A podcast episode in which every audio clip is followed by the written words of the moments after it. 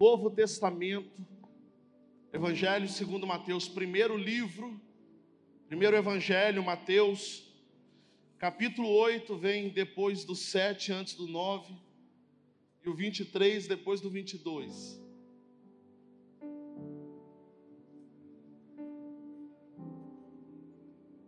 Glória a Deus.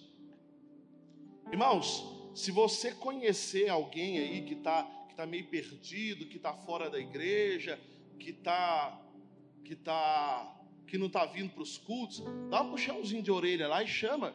Chama vir para a igreja. É engraçado, né, irmãos? O povo pode ir no supermercado, o povo pode ir na lotérica, o povo pode ir, ir para a praça correr, pode fazer um monte de coisa, mas para a igreja não pode, né? Meu Deus do céu, irmãos.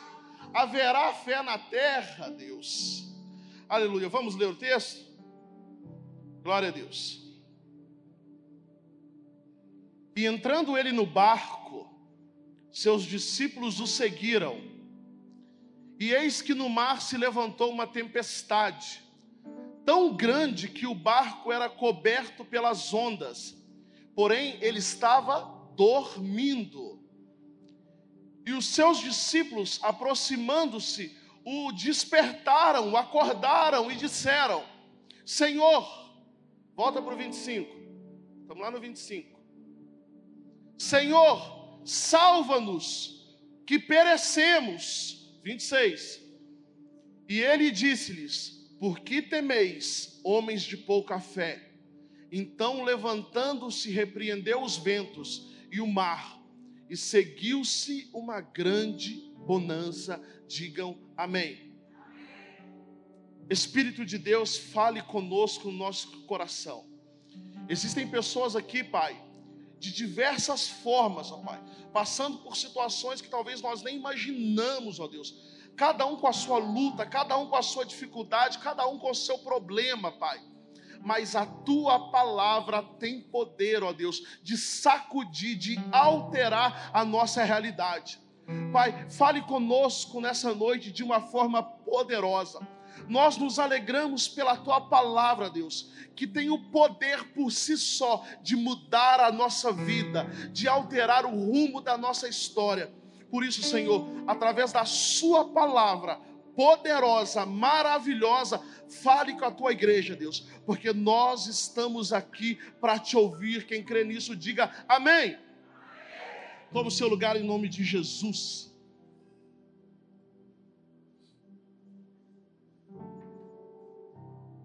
Queridos, olha só. Nesse texto aqui, Jesus chama os seus discípulos para dar uma volta. Jesus chama os seus discípulos para dar uma passeada. E é engraçado que eu já vivi muito disso aqui. Deus às vezes nos chama para passear, viu? Deus às vezes nos chama para dar uma volta. Você já viveu isso? Às vezes a sua vida está indo para um rumo, a sua vida está indo para um determinado sentido, a sua vida está indo em direção a uma determinada situação e de repente parece que tudo muda, tudo muda, você começa a ir para uma direção totalmente diferente. Tome muito cuidado, que talvez Jesus está te chamando para dar uma volta. E Jesus chama os, os seus discípulos para o barco. Entre no barco que eu preciso mostrar algumas coisas para vocês. Entre no barco, eu quero passear com vocês. Mal sabiam os discípulos que Jesus estava os chamando para poder refletir sobre a sua própria vida. Porque barco na Bíblia sempre vai representar vida. Os discípulos não perceberam, mas Jesus estava os levando para fazer uma autorreflexão. Para fazer uma reflexão sobre a sua própria realidade, sobre os seus próprios medos, sobre os seus próprios sentimentos, sobre as suas próprias experiências. Jesus queria tratar com os sentimentos dos discípulos, Jesus queria tratar com as emoções dos discípulos. Queridos, a maioria das batalhas que nós precisamos vencer são batalhas mentais, são batalhas emocionais. Você quer ver como que isso acontece?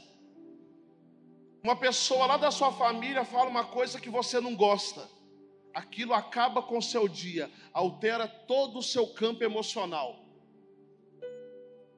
Alguém posta uma coisa na internet, no grupo de WhatsApp contra você, ou que você não gosta, aquilo acaba com o seu dia, altera todo o seu emocional.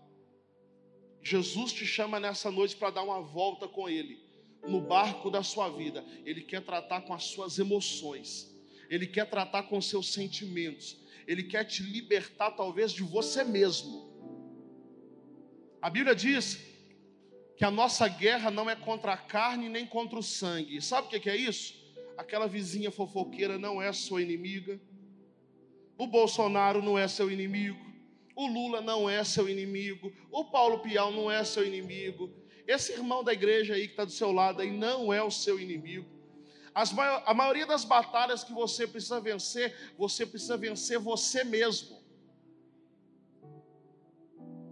Hoje pela manhã, eu estava estudando um pouco e ativou um gatilho mental dentro de mim sobre questão de disciplina, sobre a questão de, de atuar em alta performance, atuar, atuar em alta performance dentro daquilo que eu faço.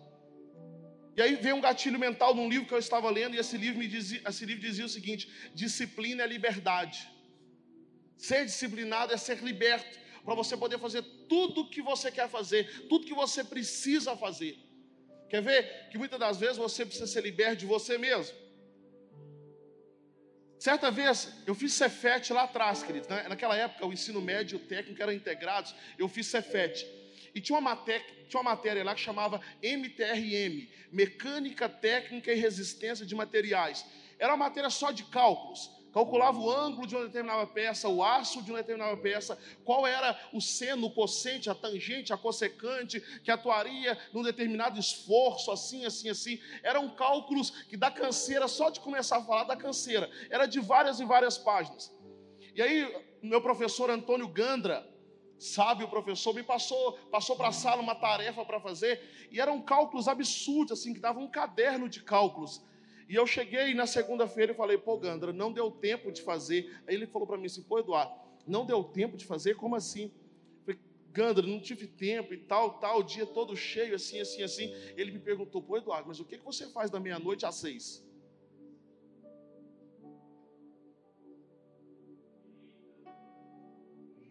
Muitas das vezes nós não nos deslocamos porque nós não nos vencemos.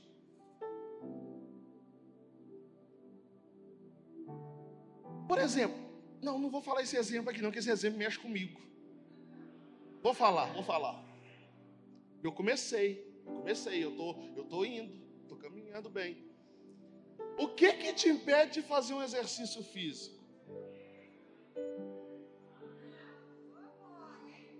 Tá falando, irmãos. Sabe o que que impede? É o Bolsonaro? Agora você pôr a culpa no Paulo Pial? É o pastor da igreja? Quem que impede? Pãozinho na chapa da mamãe? O que que impede? Você tem coragem de assumir e falar assim: sou eu mesmo? Pessoas que precisam perdoar outras pessoas, que brigaram com outras pessoas, e às vezes não tem coragem, não consegue vencer o orgulho para ir lá e pedir desculpa. O que que impede?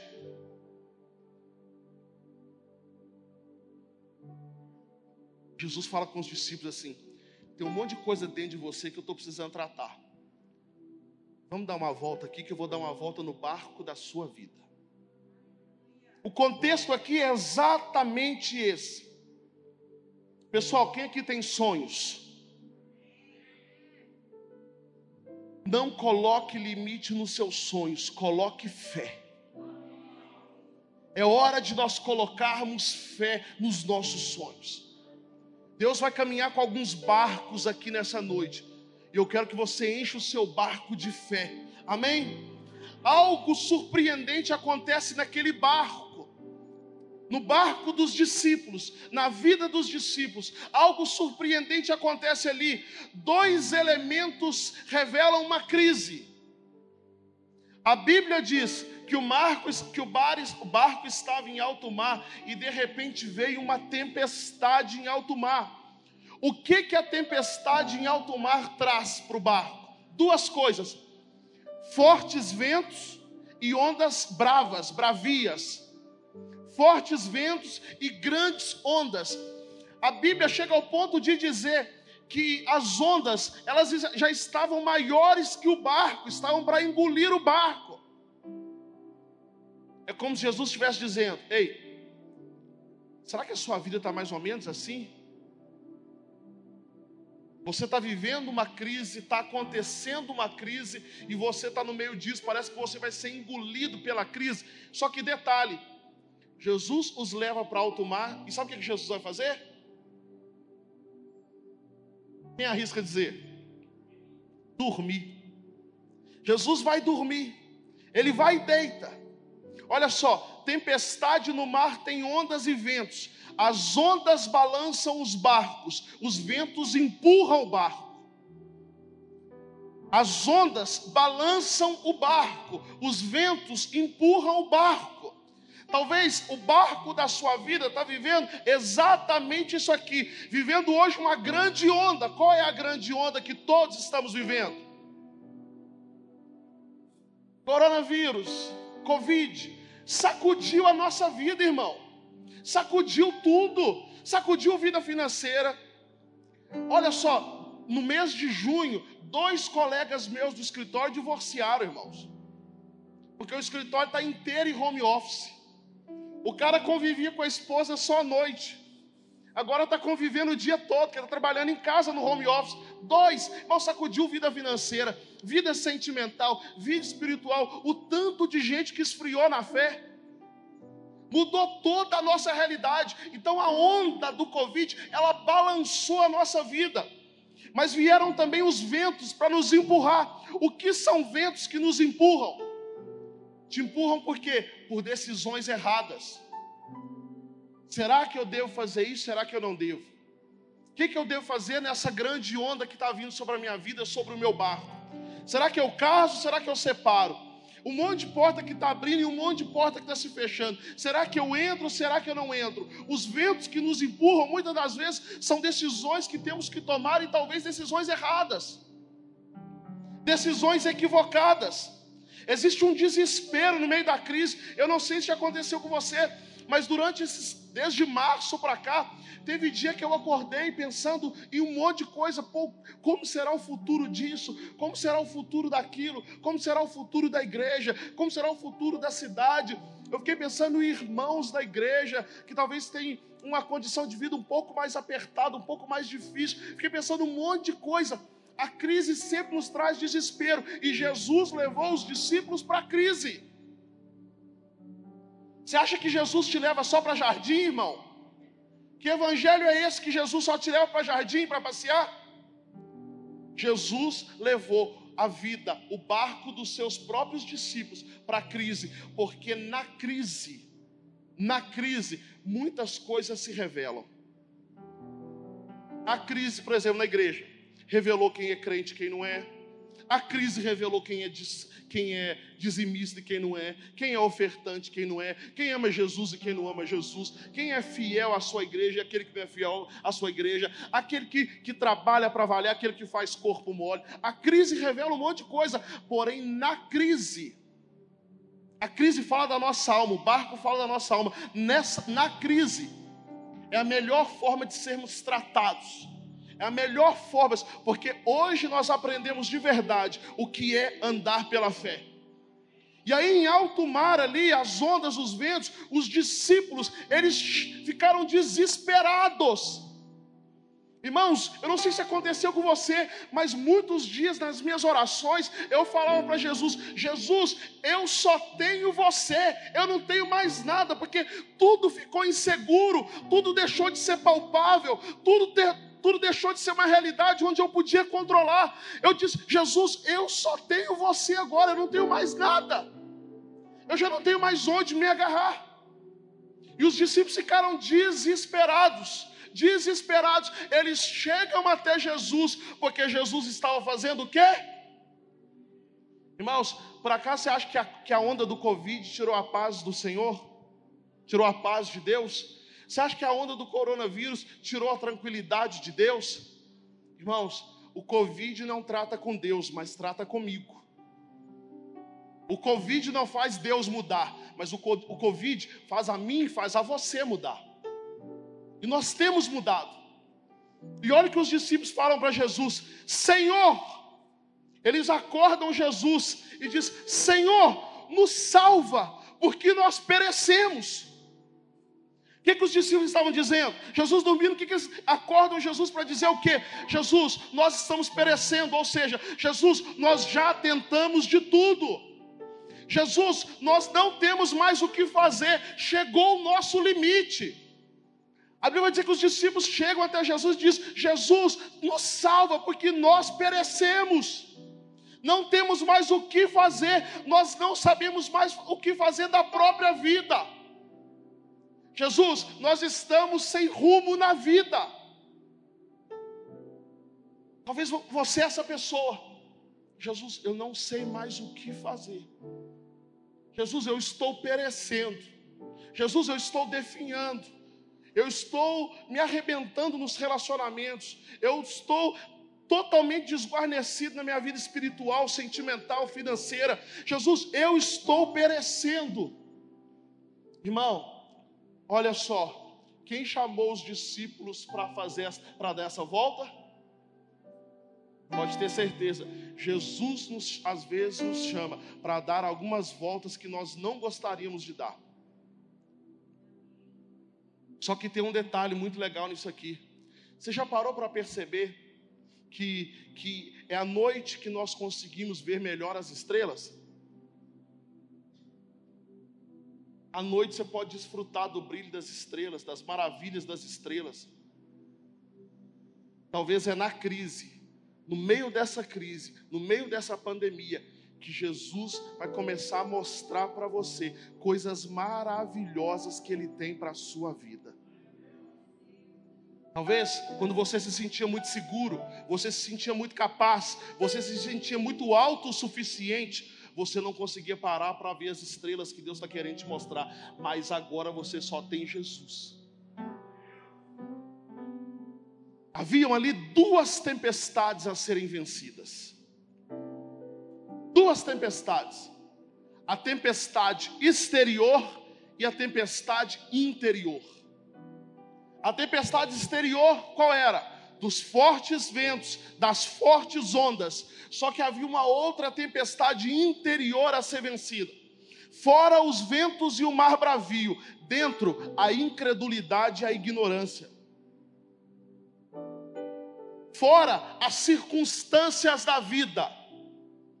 Hoje nós estamos assim como os discípulos, o barco da nossa vida está vivendo exatamente isso, as duas tempestades fora as circunstâncias da vida, a crise do desemprego, as crises financeiras, a crise da doença, a crise política, a crise civil, a crise social, as circunstâncias externas. Só que existe uma outra crise aqui dentro que nós talvez não enxergamos, mas o Senhor nos leva para dar uma volta nessa noite para nos mostrar a crise que está aqui dentro.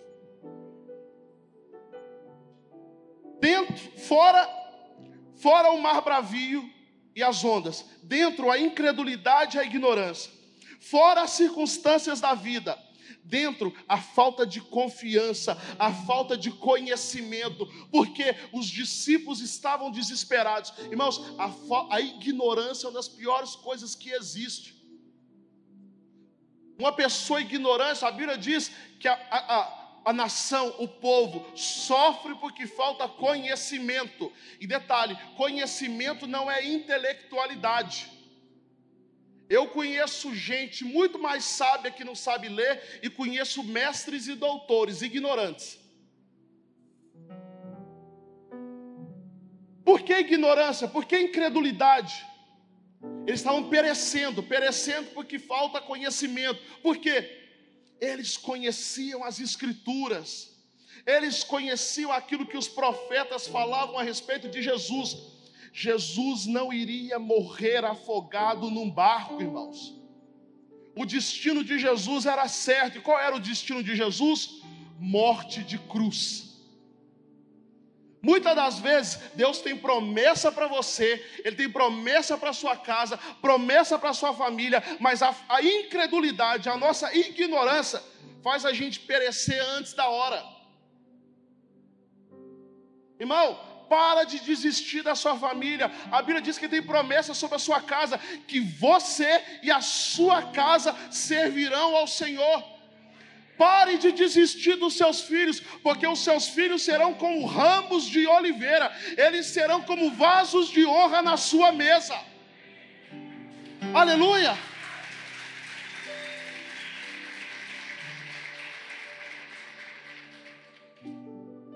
Havia uma tempestade lá fora, mas havia uma outra tempestade aqui dentro que precisava ser vencida. E essa volta toda que Jesus chama os discípulos para dar é para mostrar para eles que a incredulidade deles e a ignorância poderiam os fazer perecer pelo curso da vida. Jesus vai dizer para eles assim: Ei, por que vocês são tão tímidos e tão incrédulos? No verso 26, Jesus vai dizer isso: Por que vocês são tão tímidos e incrédulos? Bom, por que a gente é tão tímido e incrédulo? Tímido tímido, de às vezes não ter coragem para poder declarar sobre as ondas bravias da vida, para que elas cessem. A gente se encolhe. Timidez para abrir a boca e declarar na sua casa, que praga alguma chegará na sua casa. Pode estar até batendo na porta, mas os tímidos não têm coragem de se levantar, porque aquele que crê, aquele que é determinado, ele pode até ouvir o barulho da crise na porta, o barulho da praga na porta, mas ele lá de dentro vai dizer o seguinte: aqui dentro não, praga alguma chegará na minha tenda, aqui dentro não.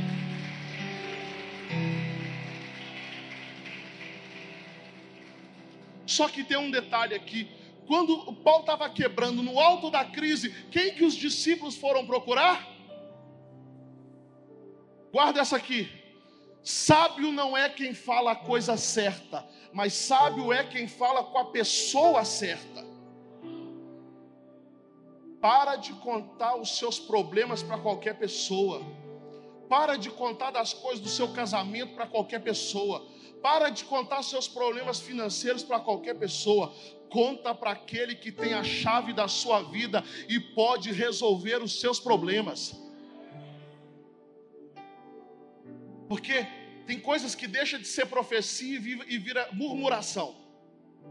Uma coisa é você determinar algo, uma coisa é você falar com Deus algo, outra coisa é você murmurar sobre algo.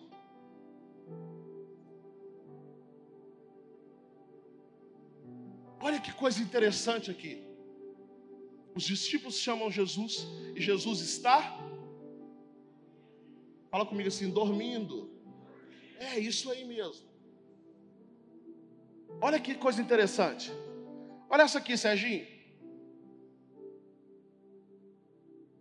Tempestade, fortes ondas, fortes ventos, e Jesus está o quê? Isso quer dizer que os ventos não acordam Jesus, a tempestade não acorda Jesus, mas a voz dos filhos acorda Jesus. Jesus não se acordou com os fortes ventos, Jesus não se acordou com as tempestades, Jesus não se acordou com as fortes ondas, mas ele se acordou quando o filho chamou, ele se acordou quando o discípulo chamou. Está na hora de chamar Jesus. Está na hora de chamar Jesus. Os ventos não acordam, a tempestade não acorda, as duas tempestades, a interna e a externa, não acordam Jesus, mas a voz dos filhos sempre vai despertar o coração de Deus.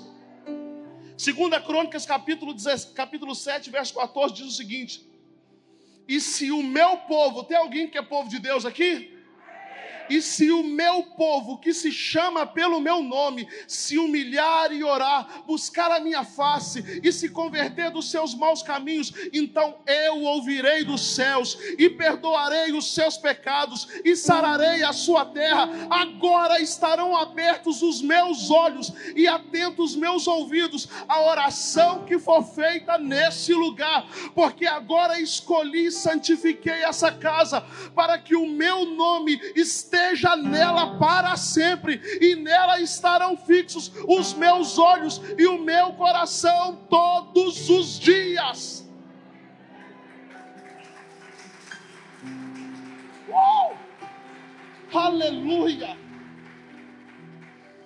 Irmão, Deus está dando um, um, uma volta no barco da sua vida aí, e está te ensinando um monte de coisa, mas que inclusive crise não acorda Jesus.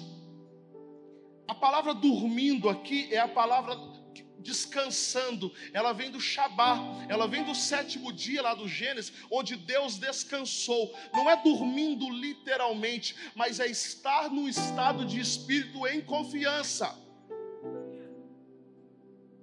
Crise não tira o descanso, problemas Talvez você está assim, poxa vida, Deus não está me vendo, olha o que eu estou passando.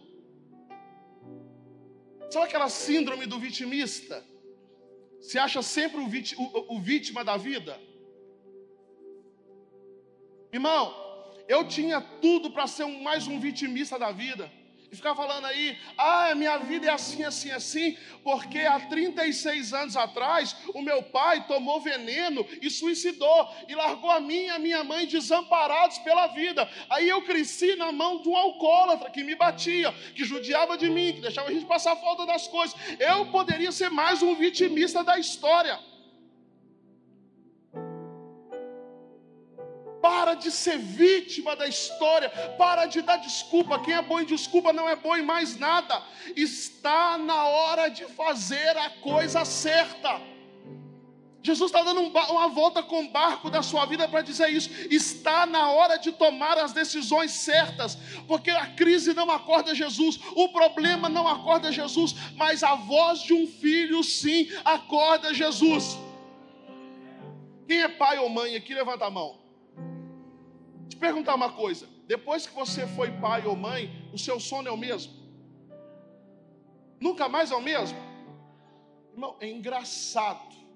Os pais aqui vão saber o que eu estou falando. A gente deita para dormir e tal, mas se o filho der uma suspirada, a gente acorda. Com chuva você não acorda, metralhador às vezes você não acorda, briga na rua você não acorda, o carro passa com, tocando funk lá, tá, tá, tá, tá, tá, você não acorda e tal. Mas se o filho der uma suspirada e falar, papai, mamãe, você desperta na hora. O filho é a única pessoa capaz de mexer com o coração do pai. O filho é o único capaz de trazer a atenção do pai. Está na hora de você deixar de ser vítima e começar a determinar coisas sobre a sua vida. Está na hora de parar de dar desculpa e ir à luta. Está na hora de mexer com o coração do Pai. Está na hora de começar a conversar com o coração do Pai. Olha o que diz o 26. Perguntou-lhes então Jesus: Por que sois tímidos, homens de pequena fé? Levantando-se, repreendeu os ventos e o mar e se fez grande bonança. Ei, está passeando aí no barco da sua vida? Jesus está falando, por que, que você é tão tímido? Por que você tem tanta pouca fé? Por que você é tão incrédulo? O que, que Jesus estava dizendo? Você mesmo poderia ter dado ordem às crises da sua vida. O Tito hoje soltou mais uma para mim. O maior pregador do Evangelho da Graça se chama Tito, irmãos. Vocês ainda vão ouvir falar muito desse menino. É o pregador do Evangelho da Graça. Eu não sei se você viu, Regiane, na mesa do almoço hoje, o Tito soltou mais uma. Sabe o que o Tito falou? Irmãos, esse menino vai virar um, um profeta, não tem condições. Sabe qual foi a nova do Tito hoje? Pai, tudo que é seu é meu. Três anos de idade, irmãos, e já entendeu a graça de Deus. Três anos de Deus já está começando a declarar para todo mundo ouvir: aquilo que é do meu pai é meu. Já começou a declarar. Aí tem gente que fica assim pela vida. Eu nasci assim, eu cresci assim, eu vou morrer assim. Você não entendeu que no curso da sua caminhada, você encontrou com o seu pai e ele levantou a sua cabeça, ele te deu vestes novas, ele te deu uma sandália nova, ele colocou um anel no seu dedo para você poder caminhar agora com a mentalidade de filho de Deus.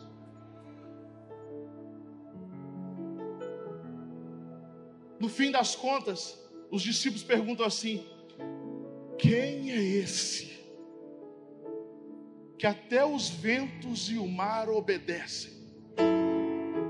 Você também vai fazer essa mesma pergunta, porque você vai levantar e vai começar a declarar sobre os ventos da sua vida, e as ondas vão cessar, os ventos vão cessar, e os filhos de Deus vão se manifestar. Quem é esse que até mesmo os ventos e o mar obedecem?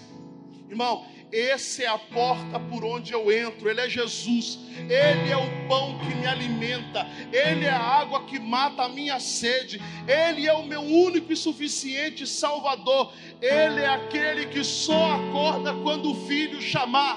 Está na hora dos filhos começarem a chamar o Pai para a sua vida, porque se chamar o Pai sempre vem, se chamar o Pai sempre vem, se chamar o Pai sempre acorda, se chamar o Pai sempre se desperta, se chamar o Pai sempre vem.